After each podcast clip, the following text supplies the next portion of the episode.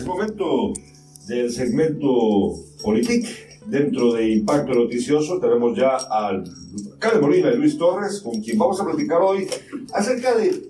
Miren usted, este tema es muy interesante. Vamos a hablar acerca de el Día Internacional para la Eliminación de la Violencia contra las Mujeres. Esto fue celebrado el pasado 25 de noviembre, lunes. Eh, si usted no está enterado, se lo cuento brevemente. Es, este día eh, fue creado eh, en honor principalmente, pero no exclusivamente, a las hermanas Mirabal. Las hermanas Mirabal eran tres hermanas dominicanas que fueron torturadas y asesinadas por el gobierno de Trujillo, el dictador dominicano. Hay una novela espectacular, por si a usted le interesa, llamada La breve y, maravillosa vida de Oscar Wilde, de un escritor dominicano-estadounidense, eh, se llama Lino Díaz, que cuenta un poquito acerca de esta historia, pero también hay muchas, muchas novelas, muchas historias, incluida eh, La fiesta del chivo de Mario Vargas Llosa, donde se cuenta un poquito de esta historia. El asunto es que en honor a ellas, pero no exclusivamente por ellas, es que se celebra este día que como bien muchas personas han dicho, no se trata de una verdadera celebración, sino se trata de una reivindicación, una lucha para evitar que continuemos como sociedad eh, generando este círculo vicioso de daño hacia las mujeres, desde el punto de vista económico, desde el punto de vista psicológico, desde el punto de vista físico. Y por eso es que se celebra, por eso es que se conmemora para estar conscientes de ello y generar dentro de la sociedad un cambio para que no tengamos que continuar con ese círculo vicioso. Buenos días Karen, buenos días Luis. Sobre todo a Karen, Karen, la primera pregunta es, ¿crees que como sociedad hemos avanzado con respecto a la toma de conciencia de por qué es que tenemos ese día en particular para hablar de este tema o la gente todavía no ha entendido de qué va? ¿Qué crees? Buenos días Gerardo y Luis y a toda la audiencia. Em, pues creo que en cuanto a la conciencia de la conmemoración del Día Internacional para la Eliminación de la Violencia contra las Mujeres, no sé qué tanta conciencia hemos tomado, ¿verdad? Creo que tal vez no muchas personas conocen la existencia de este día o lo que se reivindica en el mismo. Sin embargo, creo que mm, el movimiento de mujeres sobre todo sí ha impulsado diversos cambios en toda la región.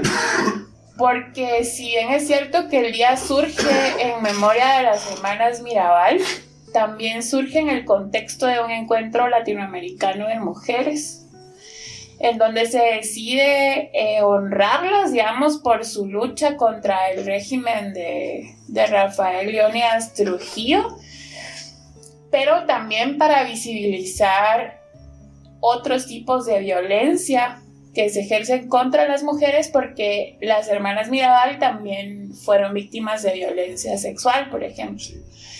Entonces, este día es un día muy importante para visibilizar que la violencia contra las mujeres no se manifiesta únicamente eh, de forma física, sino que existe todo un continuum de violencia, ¿verdad? Que abarca diversas manifestaciones psicológicas, sociales, económicas. De hecho, vi en el marco de esta conmemoración a algunas organizaciones de personas con discapacidad que visibilizaban otro tipo de violencia estructural, ¿verdad? Que tiene que ver, por ejemplo, con esas barreras que tienen las personas que tienen una discapacidad para poder eh, movilizarse socialmente, eh, la discriminación laboral, social, económica, hay muchos factores que tienen que ver con la violencia y que no necesariamente se visibilizan como tal. Entonces, eh, creo que igual con el tema que hablábamos eh, la semana pasada hemos avanzado en cuanto a marcos normativos porque contamos con, con legislación, ¿verdad? Eh, tenemos una ley contra el femicidio y otras formas de violencia contra las mujeres, la ley BET, que es contra la violencia sexual, explotación y trata de personas. Tenemos una ley sobre el desarrollo integral de las mujeres, eh, contra la violencia intrafamiliar. Tenemos esta política que mencionaba sobre mm, eh, la promoción eh, del desarrollo integral de las mujeres también. Y con instituciones como CEPREM, como la Secretaría contra la Violencia Sexual, Explotación y Trata de Personas, hay fiscalías en el Ministerio Público específicas para, para digamos, atender este tipo de denuncias se han abierto algunas oficinas de atención a la víctima, por ejemplo, en, la PNC.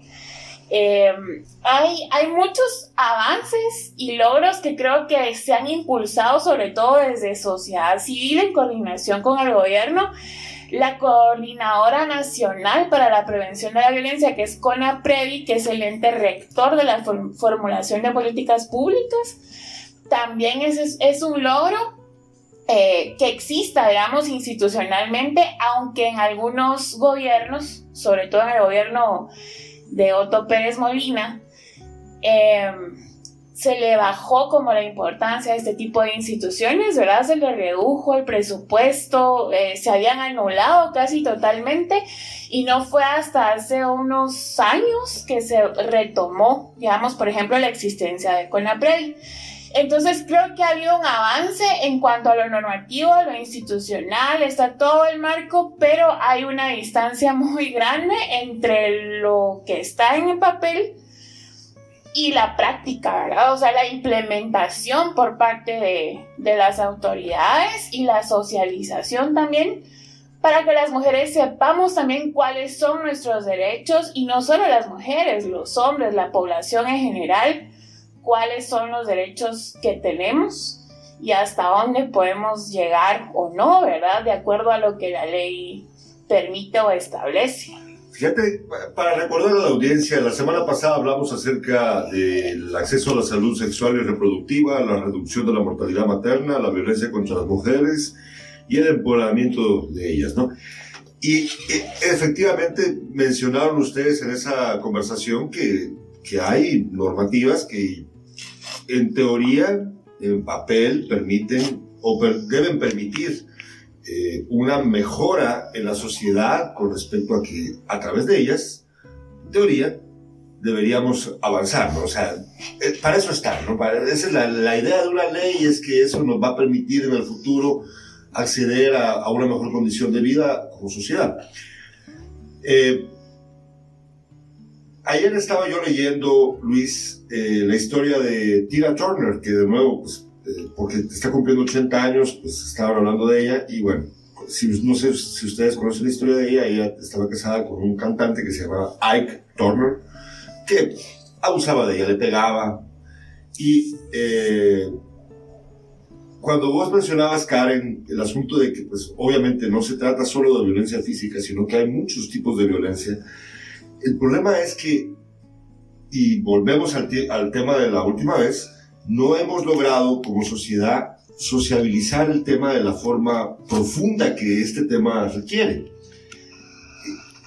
¿Qué diferencia hace, eh, o sea, ¿cómo, cómo llegar a ese nivel de permeabilización con respecto a estos temas como sociedad. Yo entiendo que hay un, un asunto que pasa por la comunicación y por la educación, pero en el plano político, que son quienes son los que toman las decisiones de cómo llevar estas cosas a, ambos, a ambas áreas, comunicacionalmente y educacionalmente, ¿qué es lo que necesitamos para lograr que los políticos, que son los que tienen que exigirle a los a, la área ejecutiva, es decir, al, Ministerio de Educación, al Ministerio de Cultura, llevar este tipo, a este tipo de temas hasta la profundidad que se necesita. ¿Qué es lo que necesitamos? Eh, buenos días Karen, buenos días Gerardo, buenos días a todas las personas que nos escuchan. Eh, gracias por sintonizarnos. Yo creo que aquí hay un tema importante. podemos hacer reflexión, podemos hacer reflexión desde, desde digamos, desde la conquista de, de, estos países. recuérdense que la conquista de estos países fue por españoles, pero unos 200 años antes de que los españoles eh, se consolidaran como españoles, era la, la, antigua España que era, que era habitada por árabes. Entonces, desde ahí, desde ahí iniciemos. La gente que vino a conquistar acá, y, si ustedes ven las costumbres del Medio Oriente, eh, tienen, tienen una costumbre machista arraigada. El problema, el problema es de que en política no se tocan esos temas muy a menudo, pero el asunto es que los patrones que vienen implantados en la genética reproducen los comportamientos eh, relativos de las siguientes generaciones. Posteriormente, esos patrones se vuelven costumbres y esos costum esas costumbres se enraizan tanto en la sociedad que se vuelven normales. Yo creo que si bien tenemos una normativa amplia de cómo, de cómo hemos avanzado en el tema de violencia contra la, contra la mujer, incluso eh, es, es, es, algo muy positivo tener este espacio hoy para, para debatir sobre estos temas, yo creo que eh, el tema es más profundo que solo echarle la culpa a la clase política y a la profundidad que tienen las instituciones. Y digamos, no ven el tema de, los temas eh, complicados todos los días que, que quejan la mediocridad del desenvolvimiento del Estado, digamos, no se van a poner a ver eh, las costumbres arraigadas que tenemos en, en, términos machistas que nos han heredado durante décadas. Entonces, yo creo que aquí la sociedad también juega un papel importante. Yo, yo he visto ejemplos de abuelas en, en, esta parte del país que ellas mismas son las reproductoras de la violencia contra la mujer. No necesariamente tiene que ser el Estado, no necesariamente tienen que ser los hombres.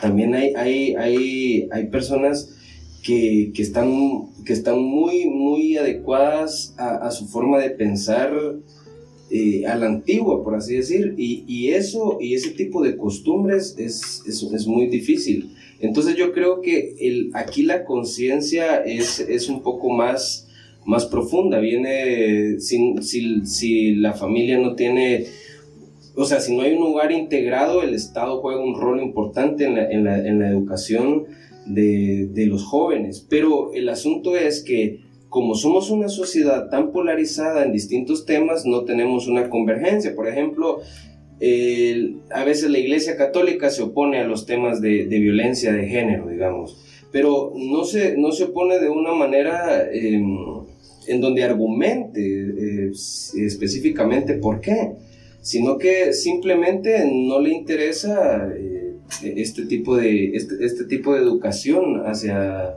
hacia las personas. Y los, la gente que más sufre esta desinformación y esta falta de, de, de hacerle conciencia es, es, la gente de, de, las áreas rurales o la gente que no tiene la capacidad de, ir a, a, escuelas privadas, sino que está a merced de lo que el Estado quiera, quiera darles. Entonces yo creo que este es un tema, este es un tema bien complejo.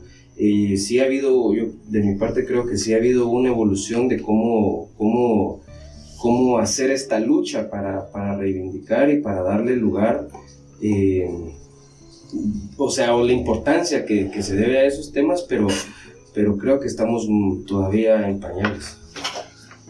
Perdón por ser tan pragmático, pero eh, entiendo el punto de vista de ambos, eh, entiendo que es un problema cultural muy profundo, es verdad, es, es lógico que, que, lo es.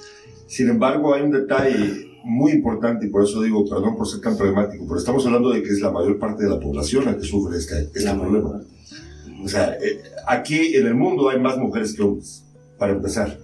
Entonces, eh, en cada sociedad, si no se resuelve este problema, estamos hablando de un gran atraso para las sociedades que, que, que quieren darle la espalda al asunto. Y es verdad que culturalmente, por ejemplo, nosotros, hay una cosa bien diferente, por ejemplo, las sociedades que han sido, que fueron eh, colonizadas, por ejemplo, por, eh, por gente de Castilla o por vascos, es diferente. Por ejemplo, entre nicaragüenses y dominicanos hay mucha, mucha relación, pero entre guatemaltecos y nicaragüenses no, porque fueron colonizados por pueblos diferentes de España. Ahora bien, tener razón, y voy a ser bien breve porque quiero escuchar qué dice Karen, ¿qué pasa con la progresión que ha tenido España, que no ha sido enorme, enorme, enorme, porque acá pasa un montón de cosas, pero considerando de que esa es la matriz y también los pueblos originarios, que, en los que también hay una, un gran estigma hacia la mujer, eh, considerando que en España, que España es una de las dos matrices del, del guatemalteco actual, ¿cómo se explica que ellos han logrado avanzar significativamente en la aceptación de los derechos de la mujer, en, el hecho de que no debe de ser violentada de las formas que conocemos y en el acceso de ellas al poder político. O sea, ¿por qué ellos sí y países como el nuestro no? Entiendo que Guatemala no es España, pero ¿qué explica, cómo, cómo entonces, dónde está la llave que ellos, a la que ellos accedieron? Considerando también de que ellos acaban de salir desde hace 40 años de una dictadura o sea, por ejemplo. ¿qué, cuál, ¿Dónde está la llave? ¿Será que es un, cambio de conciencia espontáneo o, qué, pasa aquí?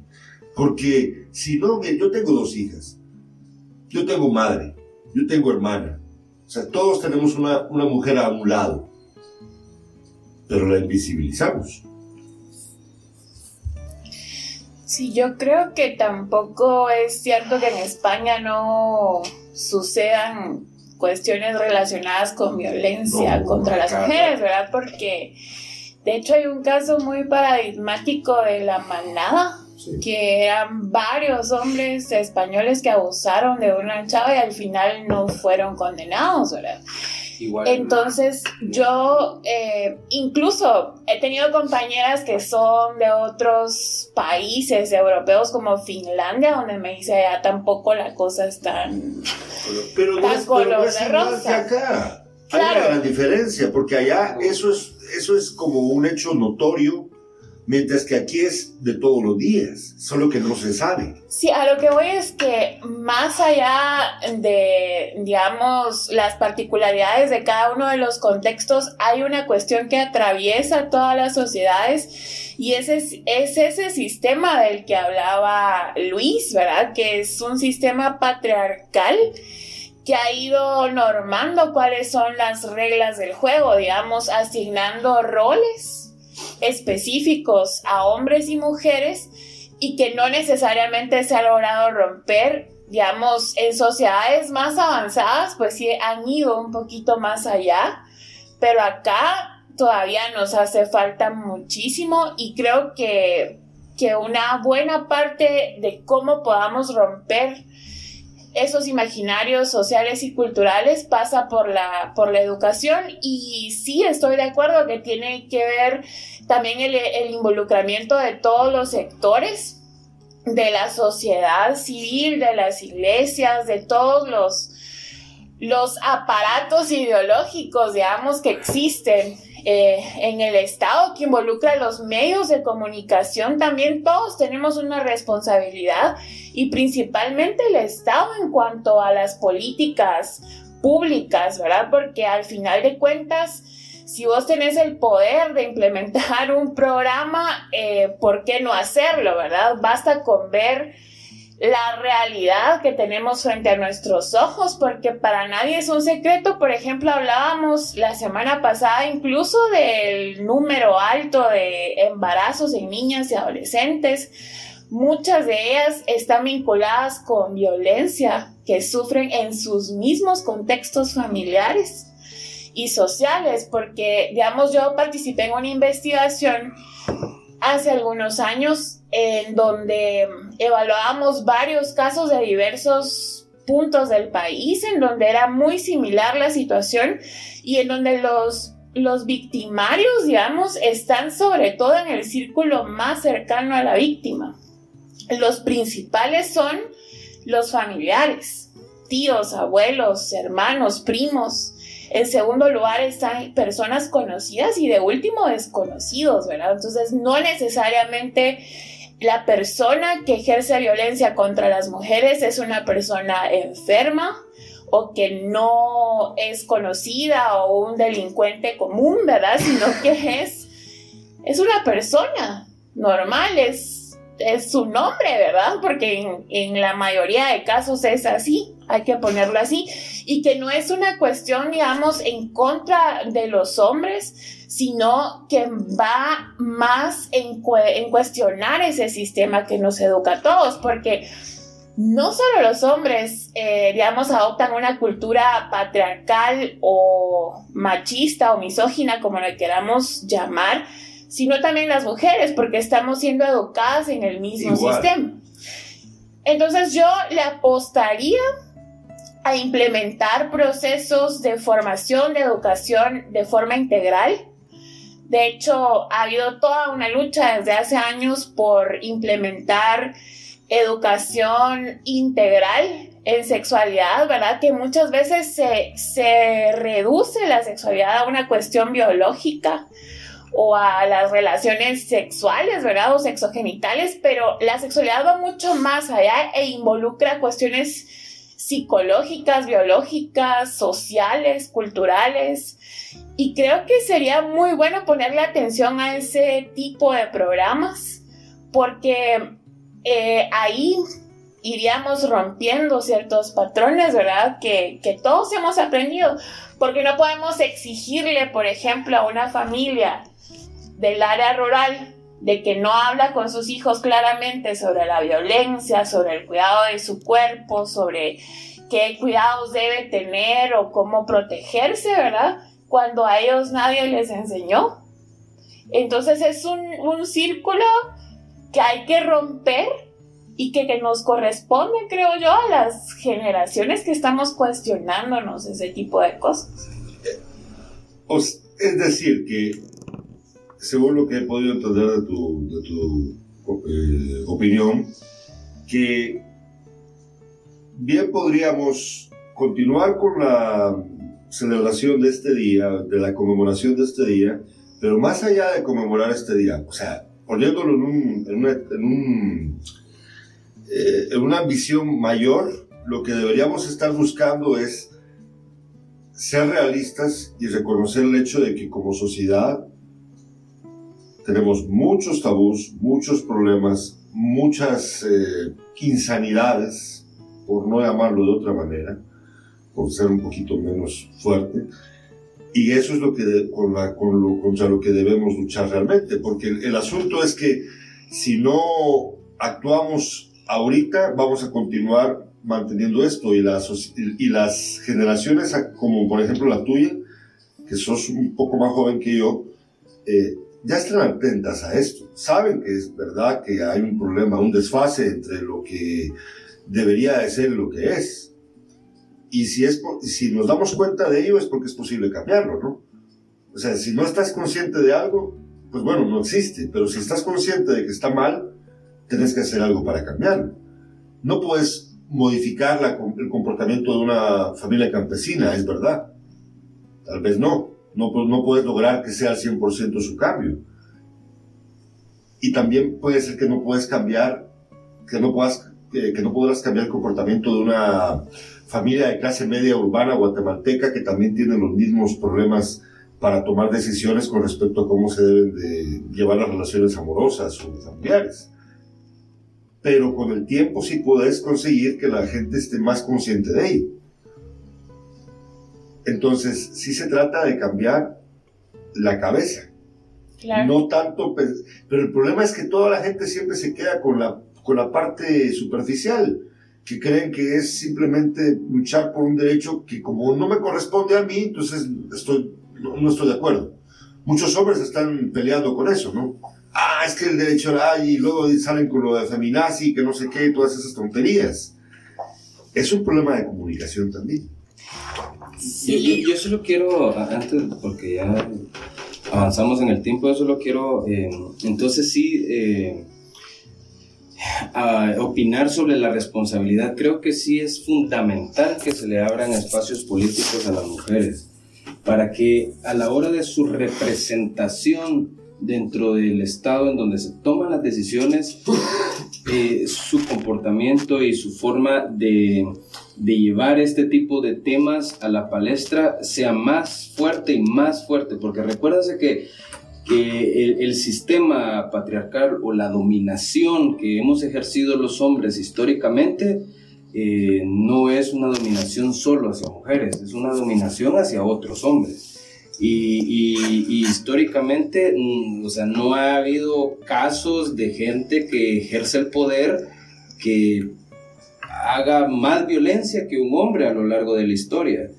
Entonces creo que eh, es, un, es, es, una época importante para poder eh, empoderar a, mujeres que tomen, eh, que tomen partido en instancias de poder y que, que pues representen sobre esos temas de una forma legítima y profunda. Sí, yo creo que no hay que tenerle miedo a este tema, ¿verdad? Porque no es una cuestión de quién tiene más poder o quién va a estar eh, dominando ahora, ¿verdad? Hay como mucha desinformación, creo, respecto a este tema. Al final de lo que se trata es de que todos estemos en un nivel equitativo, ¿verdad? En donde podamos acceder a los derechos que nos corresponden, porque no es más que eso. Eh, la reivindicación de las mujeres y de un día como este, ¿verdad? El poder tener garantizados tus derechos. Si ya tenemos un marco legal que ampara ciertos derechos, entonces lo que nos corresponde es hacerlos cumplir, cumplirlos, ¿verdad? Que, que sean garantizados como tal. Vamos a terminar ya el programa con el diccionario político con Karen Molina. Bueno, y como eso también pasa por eh, un tema muy importante que son las políticas públicas, ese es el término del día de hoy. Las políticas públicas son el conjunto de actividades de las instituciones de gobierno actuando directamente o a través de agentes y que van dirigidas a tener una influencia determinada sobre la vida de los ciudadanos. Las políticas públicas tienen que ver con el acceso de las personas a bienes y servicios, consisten precisamente de reglas y acciones que tienen como objetivo resolver y dar respuesta a la multiplicidad de necesidades, intereses y preferencias de grupos y personas que integran una sociedad. Este tema eh, requiere de muchos más programas para seguir discutiéndolo, para seguir eh, dando el punto de vista de cada quien y también escuchando la opinión de la gente, porque me interesa mucho saber qué, qué es lo que piensa la gente acerca de esto. Les agradezco mucho estar presentes acá, son las 7 con 34 minutos, nos vemos el próximo miércoles. Gracias por su sintonía. Han escuchado ustedes Impacto Noticioso y han escuchado ahorita el segmento Politic de cada miércoles con Luis Torres y Karen Molina. El próximo miércoles traemos otro tema interesante para discutir con ustedes.